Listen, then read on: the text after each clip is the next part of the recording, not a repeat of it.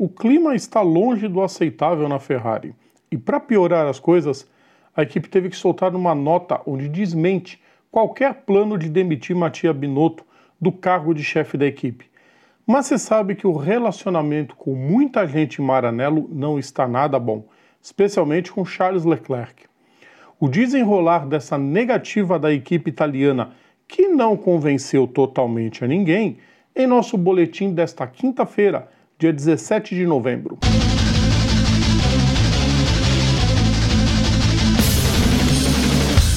Salve a todos os nossos ouvintes e seguidores, serão todos bem-vindos. Eu sou Rodrigo Vilela, está no ar mais um Boletim Papo Veloz com as notícias mais importantes de hoje. Lembrando sempre, antes da gente começar o nosso programa, deixem o like nos nossos vídeos, compartilhem nosso conteúdo, inscrevam-se no nosso canal e ativem as notificações. Vamos então aos destaques de hoje.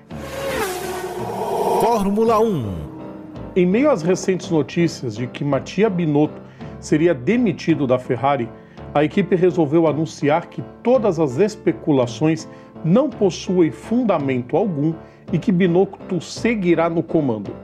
A possibilidade de troca no time de Maranello ganhou força com recentes publicações da revista francesa Auto Hebdo e, nesta semana, da Gazeta dello Sport, que ainda cravou que o dirigente perdeu o apoio de John Elkann, presidente da Ferrari, e que Frederic Vasseur, atualmente na Alfa Romeo, seria o seu substituto.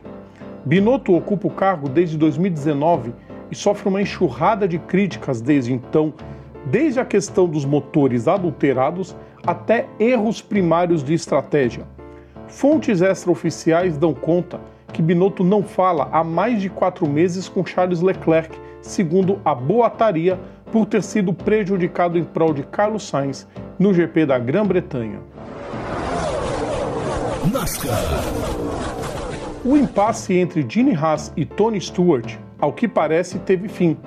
Os sócios da SHR chegaram a um acordo e Ryan Preece, que estava como piloto reserva da equipe, será o novo titular em tempo integral no carro 41 a partir da próxima temporada, como desejava Stewart. Preece, de 32 anos, já foi piloto em tempo integral da divisão principal da NASCAR entre 2019 e 2021, quando defendeu a JTG Daugert e declarou em suas redes sociais que a oportunidade pela qual ele estava trabalhando arduamente nos últimos meses. Haas havia admitido à imprensa que estava discordante com Stewart sobre a melhor escolha para 2023, mas que a decisão foi feita em comum acordo sem nenhuma rispidez. Com a notícia, Cole Custer retornará para a Xfinity Series, mas seguirá junto à equipe, tendo Riley Herbst como companheiro de time. Fórmula Indy Mudanças importantes na Ganassi. A equipe contratou Taylor Kill, ex-chefe da McLaren na IndyCar, para ocupar o cargo de diretor de equipe na categoria americana. A chegada de Kill traz outra mudança no comando da equipe, com Mike O'Gara, antes estrategista de Marcus Ericsson, promovido ao cargo de diretor de operações, sendo responsável pelos programas da Ganassi no WEC e no INSA.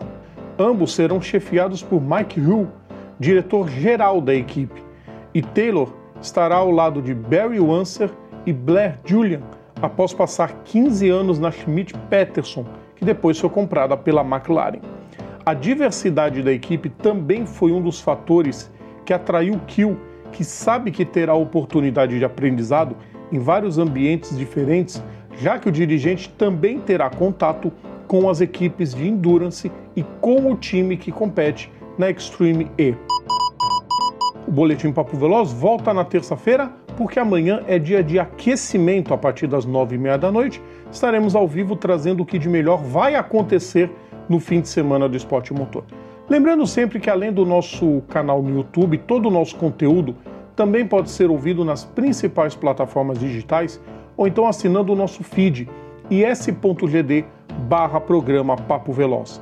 Sigam também nossas redes sociais, estamos no Twitter, no Facebook, no Instagram e no TikTok. É só procurar a gente por PGM Papo Veloz. Um grande abraço a todos e até amanhã. Tchau!